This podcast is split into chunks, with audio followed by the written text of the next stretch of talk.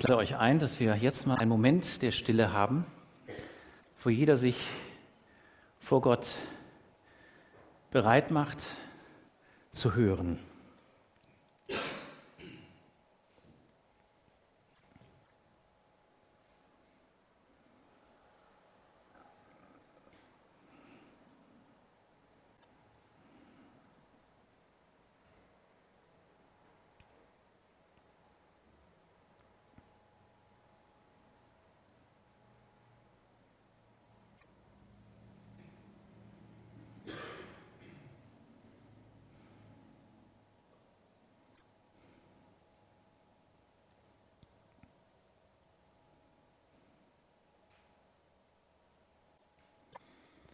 Treuer Vater in dem Himmel, wir sagen dir von Herzen Dank,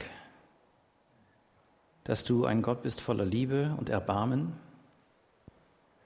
dass du ein Gott bist, der in Jesus Christus uns Gnade hat werden lassen, dass du ein Gott bist, den wir erfahren dürfen, den wir erleben dürfen, der in unsere Lebenssituationen hineinspricht, hineinwirkt, der schon so viel Veränderung in unserem Leben bewirkt hat. Wir danken dir, dass wir Stimmen haben, um dir die Ehre zu geben. Ob wir das leise tun im Herzen oder laut, du freust dich und der Himmel freut sich darüber. Wir dürfen uns Kinder nennen, Kinder des Allerhöchsten, was für eine Ehre, was für eine Freundlichkeit. Und das nicht nur für den Moment, nicht nur für die Lebenszeit, sondern weit darüber hinaus. Was bist du für ein Gott, der uns so unendlich gut tut?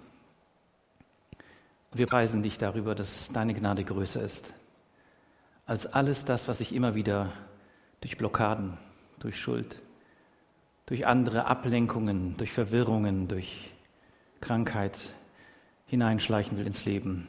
Deine Gnade behält Gültigkeit und dein Wort ist wahr. Heiliger Geist, sprich du zu uns.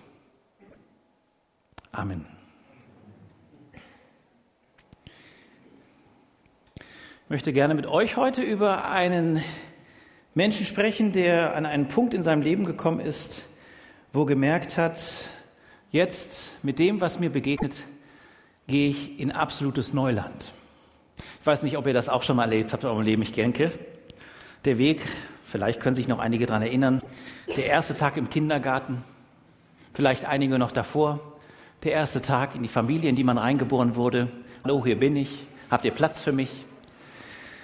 Oder dieses andere Neuland, wo man dann auf die höhere Schule geht. Oder der erste Tag in der Ausbildung. Ich mich noch sehr gut daran erinnern. Ich musste davor ein Praktikum machen in einem Pflegeheim.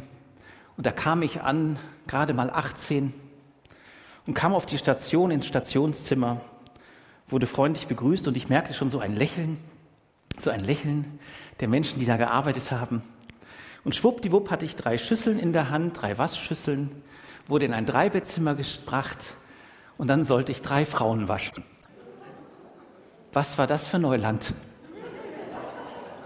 Ich weiß nicht, wenn wir jetzt so das eröffnen würden und ich sagen würde, unterhaltet euch mal darüber, wo habt ihr Neuland erlebt oder wo seid ihr vielleicht gerade davor, zu wissen, ich betrete absolutes Neuland. Äh, da ist es wichtig, dass man dies tut aus Überzeugung. Dass man äh, für sich weiß, ich gehe da hinein nicht als ein verlorener, einfacher Mensch, sondern ich gehe in der Kraft Gottes da hinein. Wir, wir treffen uns sonntags, um uns zu vergegenwärtigen, dass wir in der Kraft Gottes unser Leben gestalten wollen und gestalten lassen wollen. Und ähm, das ist auch heute ein wichtiger Punkt, den ich euch weitergeben möchte. Es ist nämlich so, dass wir immer wieder Neuland in unserem Leben betreten und das ist gut so. Weil Gott, der Vorausseiende, der uns über alle Maßen liebt, an unseren Herzen und an uns selbst arbeitet. Und das hat was mit Veränderung zu tun. Und das ist gut so. Das hat was mit Wachstum zu tun. Das ist gut so. Aber manchmal gibt es auch Wachstumsschmerzen. Sie werden verursacht manchmal von innen heraus Leonard hat manchmal Wachstumsschmerzen, richtig unangenehm. Aber es gibt auch Wachstumsschmerzen, die kommen von außen. Da hat man den Eindruck, man wird eher in ein Korsett gepackt, als dass Entfaltung und Wachstum geschieht. Wie ist es bei dir? Würdest du sagen, dass momentan dein Leben ein Leben ist, was aufblüht? Oder würdest du eher sagen, nein, mein Leben gleicht eher vielleicht einem Korsett, wo ich irgendwie versuche, darin zu atmen? Und gerade bei dem Wetter, und das wird ja diese Woche noch schlimmer, ähm, wird uns hier und da förmlich die Atmung genommen. Wenn die Wärme so stark da ist, dann kann die Atmung schwer werden und damit auch der Lebensschritt schwer werden. Ich möchte euch von einem heute erzählen, der diesen Kampf angegangen ist, der diesem Kampf gewohnt war, der schon recht früh gewohnt war, dass er sich beschlo er beschlossen hat für sich, der Masse nicht sich anzuschließen.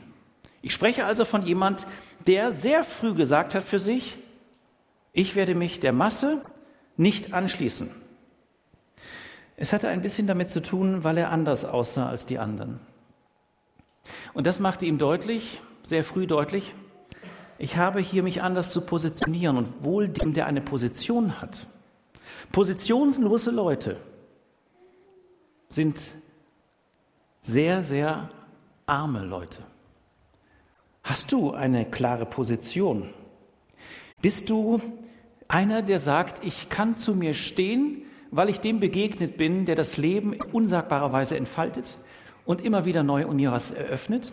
Oder ist es so, dass du eher wie eine Nussschale bist auf dem Wasser und hin und her schwappst? Gerade so, wie die Welle kommt und wie der Wind steht. Wie ist das bei dir? Dieser Mann hat für sich gesagt, ich werde nicht mich der Masse anschließen. Ihm war egal, dass er gegen die gängigen politischen Ansichten stand. Ihm war egal, ob sein moralisches und religiöses Verhalten der Norm entsprach. Das ist schon krass. Also mit den politischen Vorkommnissen, das war ihm relativ egal. Des Weiteren, die moralischen waren ihm egal und religiöse Vorbehalte erst recht. Das ist nicht meine Norm. Man könnte meinen, das war wirklich ein Mann der Freiheit. Wer so unabhängig ist, ist doch ein Mann der Freiheit. Ja, man könnte es meinen von außen gesehen. Nie wäre er auf Druck hin, nie wäre er auf Druck hin ein anderer geworden. Egal von welcher Seite Druck aufgebaut worden ist. Er wäre auf Druck hin nie ein anderer geworden. Wie ist das bei dir und dem Druck? Wirst du gerne unter Druck gesetzt? Gibt es hier jemand, der gerne unter Druck gesetzt wird? Interessant, nicht? Ich auch nicht. Ich hasse das. Es ist ganz schlimm, wenn der Druck um die Ecke kommt. Manchmal ist er so schnell da, kann ich gar nicht fliehen. Er ist jemand gewesen, der gesagt hat, nein, auf Druck von anderen hin oder anderer, die mir Druck machen oder auch was aus mir selbst herauskommt, dem stelle ich mich so nicht. Er hatte sich seinen eigenen Weg erkämpft. Kämpfer war er. Und er hat nach folgendem Kodex gelebt. Er heißt, kümmere dich um dich selbst, nur so lebst du auf der sicheren Gewinnerseite. Kümmere dich um dich selbst, sei eigenverantwortlich, dann wirst du sicher auf der sicheren Gewinnerseite sein. Das war sein Kodex. Vielleicht ist er auch so erzogen worden, habe ich mich gefragt bei der Vorbereitung. Vielleicht hat er eine Prägung mitgenommen, ob in der Schule oder davor, dass er so geworden ist. Aber sehr schnell übernahm er es als seine eigene Entscheidung. So will ich leben. Geschäfte machen war ihm Lebensinhalt geworden. Geschäfte machen. Gewinnmaximierung. Und dazu war ihm jedes Mittel recht. Betrug, Überlaufen. Seine Schwestern und Brüder. Seine Schwestern und Brüder sind sehr schnell auf Distanz gegangen. Schon sehr früh. Sie sind so sehr auf Distanz gegangen, dass er nicht mehr ihr Bruder war. In ihren Augen war ihr Vater auch nicht mehr sein Vater. Denn wer so lebt und sich so verhält, zu dem leben wir Abstand. Abstand eröffnet Entfremdung. Entfremdung eröffnet Hass. Hass eröffnet Feindschaft. So lebten sie im wahrsten Sinne des Wortes zu ihm hin Feindschaft. Warum erzähle ich euch das? Weil ich mir eine Person ausgedacht habe? Nein.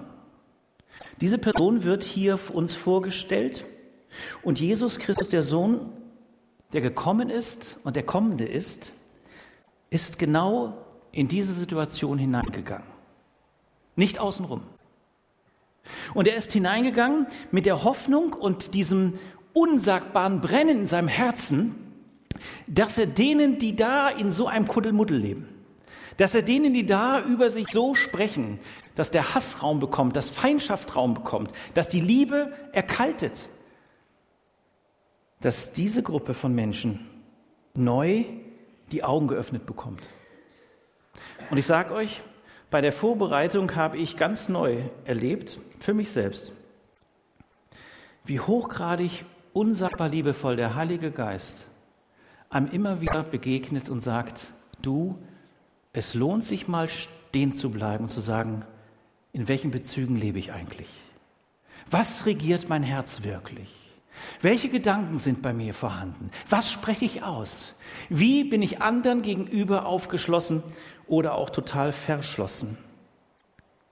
Also Jesus ist gekommen, um die Eigenverantwortung von seiner Seite uns neu als Angebot, als Hoffnung zu bringen. Und er hat sie gebracht und er bringt sie heute. Der Predigtext. Lukas 19, die Verse 1 bis 10. Jesus kam nach Jericho und ging durch die Stadt. Dort lebte ein Mann namens Zachäus. Als einer der mächtigsten Steuereintreiber war er sehr reich. Zachäus hatte versucht, einen Blick auf Jesus zu werfen, aber er war zu klein, um über die Menge hinwegschauen zu können. Deshalb lief er voraus und kletterte auf einen Maulbeerfeigenbaum am Wegrand, um Jesus von dort aus vorübergehend zu sehen. Als Jesus kam, blickte er zu Zachäus hinauf und rief ihm beim Namen. Zachäus, sagte er, komm schnell herunter, denn ich muss heute Gast in deinem Haus sein. Zachäus kletterte so schnell er konnte hinunter und geleitete Jesus voller Aufregung und Freude in sein Haus. Doch den Leuten in der Menge gefiel das nicht. Bei einem berüchtigten Sünder kehrte er als Gast ein, murrten sie. Währenddessen stellten sie Zachäus, stellte Zachäus sich vor den Herrn hin und sagte, Herr, ich werde die Hälfte meines Reichtums den Armen geben, und wenn ich die Leute bei der Steuer betrogen habe, werde ich es ihnen vierfach erstatten. Jesus erwiderte, heute hat dieses Haus Rettung erfahren, denn dieser Mann hat sich als Sohn Abrahams erwiesen. Der Menschensohn ist gekommen, um Verlorene zu suchen und zu retten. Alles das, was ich vorhin erwähnte, findet hier statt. Nur ein bisschen anders nacherzählt. Es passiert so viel von dem, was ich gelesen, aber auch was ich davor erzählt habe, statt dass man äh, sich wundert darüber, dass diese Welt überhaupt noch steht. Es passiert genau immer wieder das. Aber das weiter zu beschreiben, wäre ja nicht Evangelium. Scheitern, Misserfolge oder was auch immer geartetes an Streit zu beschreiben, hilft erstmal gar nicht. Was hilft, ist die frohe Botschaft von Jesus, ist das Evangelium. Ist der, der mich fröhlich macht. Ist der, der mir Hoffnung gibt. Ist der, der nicht wegguckt, der sagt, es hat doch keinen Sinn. Vergiss es. Bei dir habe ich echt jede Hoffnung verloren. Das ist das Schlimmste. Das Schlimmste ist, wenn jemand sich vor dich aufbäumt, und vielleicht ist es sogar noch größer, und sagt, du bist ein hoffnungsloser Fall. Jesus nicht. Jesus hebt. Zuallererst er kommt in die Lebenssituation, deine Lebenssituation, meine Lebenssituation und er hebt. Und er geht, er geht dir entgegen. Er erlaubt, er nimmt sich die Zeit, dass du dich vorbereiten kannst mit der Begegnung mit ihm. So genial ist er. Alles, das an, an Lebenszeit tickt, ist in Jesu Augen nicht vertane Zeit, sondern ist Zeit für Vorbereitung, ist Zeit für Entscheidung, ist Zeit für Lebensfülle, ist Zeit für Lebensentfaltung, ist Zeit für Klarheit, ist Zeit für einen Standpunkt, ist Zeit für Bewegung. Von Jesu Seite ist unsagbar viel vorhanden. Wir sind es, die Zeit beschneiden, die Zeit kleinreden, Die möchten, dass Zeit möglichst schnell verrinnt, um dann den einen Punkt zu erleben, der ja dann schon fast wieder weg ist, wenn ich ihn erlebe. Ihr kennt das mit der Vorfreude. Er gibt Zeit. Er gibt dir Zeit. Der ewige, reiche Gott gibt dir Zeit. Das klingt ja jetzt so einfach. Naja, ist doch klar, 24 Stunden hat ein Tag. Jeder Atemzug, jeder Moment ist geschenkte Zeit für dich und für mich. Und in diese Zeit hinein kommt er, kommt auch heute Morgen in deine Prägung, in deine Erfahrung, in meine Prägung und sagt, es ist gut, es ist gut, dass du Erfahrungen machst in deinem Leben, unterschiedlichste. Weil ich möchte, dass du nämlich ganz Mensch bist. Ich möchte nicht, dass du so tust, als ob du in irgendeiner Weise über den Dingen schwebst, sondern du bist ganz Mensch. So habe ich dich gemacht. Und ich möchte dir aber Begegnung schenken. Jesus sieht dich, sah damals Zachäus. Er sieht dich, bevor er in dein Leben erneut tritt. Bevor er die nächste neue Tür aufmacht. Er sieht dich schon. Er sieht mich. Und ich finde das so unsagbar gigantisch und großartig, dass da plötzlich eine Sehnsucht wächst. Ein Verlangen greift wo ich merke, Jesus, das, was ich bisher mit dir erlebt habe, das, was zu meiner Geschichte gehört oder da, wo ich auch vor dir weggelaufen bin, da, wo ich eigenes gemacht habe, da, wo ich auch Dinge gemacht habe, die nicht gut waren, ich merke, du öffnest mir neu eine Tür. Ich merke das förmlich daran, dass es zieht. Kennst du, wenn eine Tür, wenn ein Raum schlechte Luft hat und einer die Tür öffnet und der Luftzug hineinkommen darf, und man förmlich aufatmet, so verstehe ich das, wenn Jesus neu anklopft an dein und mein Herz. Wir brauchen diese Frischluftkur von ihm, durch ihn. Und ich wünsche dir, ich wünsche mir, dass wir dieses Verlangen neu erwarten, dass wir diesen frischen, diesen frischen Wind erwarten, diesen Hauch Gottes, dieses eingehaucht werden erwarten, dass wir eine Kühlung erwarten, die uns aber den Kopf, das Herz in eine Spannung führt und sagen, es kommt was. Wenn das die Überschrift ist seinem Leben mit Jesus, es kommt was, er hält das Weitere bereit. Er hält in meinem Leben das Weitere bereit. Dann eröffnet sich da tatsächlich auch ein Verlangen in meinem Herzen, ein Hören wollen, ein Sehen wollen. Und das alles zündet der Heilige Geist an. Und das passiert in diesem kleinen Bild des Zachäus auf dem Baum. Er ist auf dem Baum, weil ihn etwas treibt. Ich will diesen Jesus sehen. Und wer diesen Jesus sehen will, so ist ja auch dieses Lied, Jesus, wir sehen auf dich, der erlebt eben nicht, dass man nur was sieht von weitem, sondern Jesus bleibt stehen. Jesus bleibt stehen und macht dir zuallererst klar, er kennt dich mit Namen. Und er lässt nicht ab von dir. Ganz egal, wer du bist, er lässt nicht ab von dir. Er kennt dich mit Namen. Er hat sich entschlossen, deinen Namen hochzuhalten beim Vater. Warum? Weil er dir Gnade geschenkt hat, mir Gnade geschenkt hat. Nicht, weil du so toll bist. Du bist toll. Du bist super. Und doch immer wieder Dinge da, die der Gnade bedürfen, die der Vergebung bedürfen.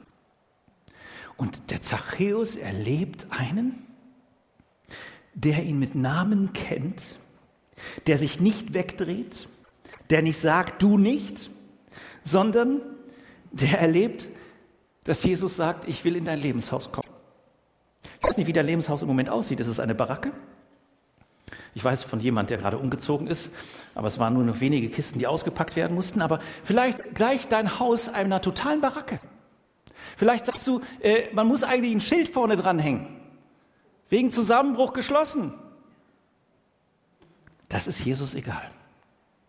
Jesus will in dein Lebenshaus, in mein Lebenshaus kommen. Das heißt, er will in alle Räume, in alle meine Lebenssituationen hineinkommen und da hinein sein Shalom, seinen Frieden sprechen. Bitte, mal einen ganz kurzen Moment. Vergegenwärtige dir dein Lebenshaus. Und zwar jeden, jede, jedes Zimmer auch das Tiefste. Und Jesus kommt hinein und das Erste, was er tut, er geht mit dir mit und geht in das Zimmer und sagt, mein Friede kommt hier hinein. Und alles muss weichen was Unfriede bis dahin war. Ich wünsche dir, dass du diese Sehnsucht neu an dein Herz lässt.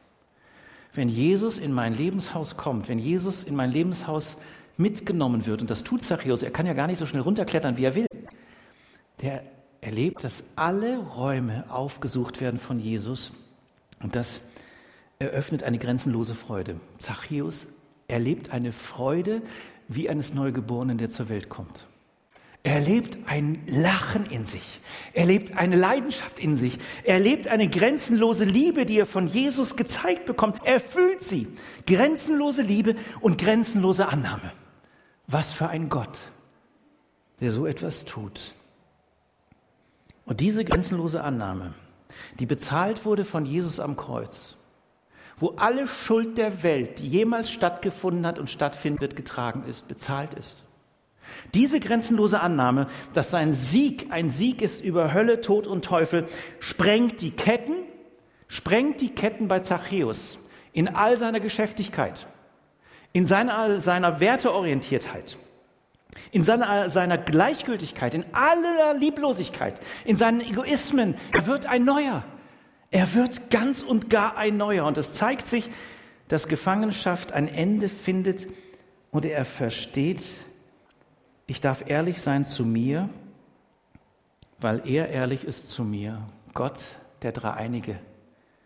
Und es eröffnet sich eine Großzügigkeit bei ihm. Habt ihr das vorhin gehört?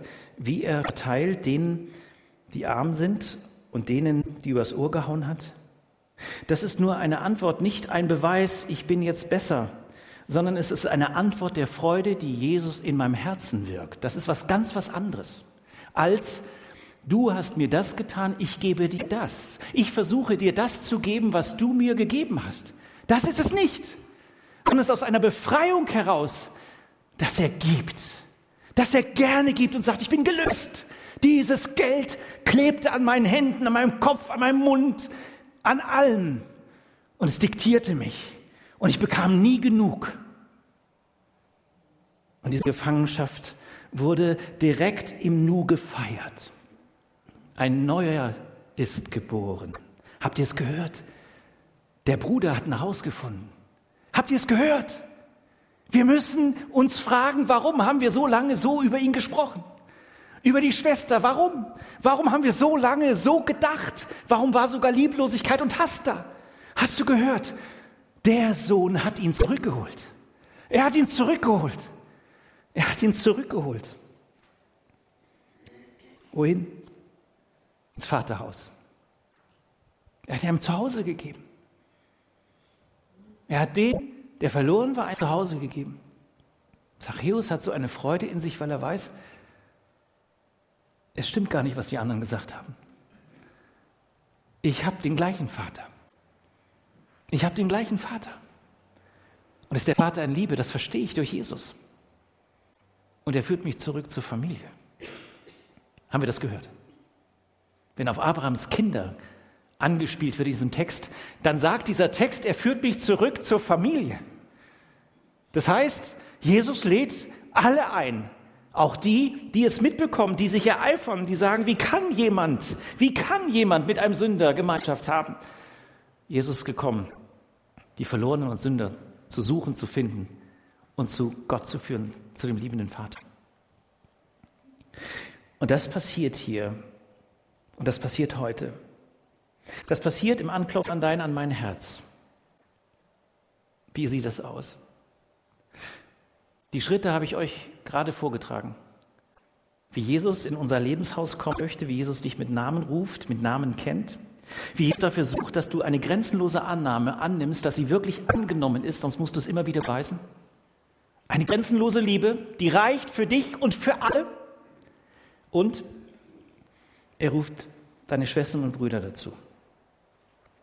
Heute beim Gebet haben wir zusammengesessen und haben darüber gesprochen, dass wir ja dann mal im Himmel sein dürfen, durch Gottes Gnade und Gottes Liebe.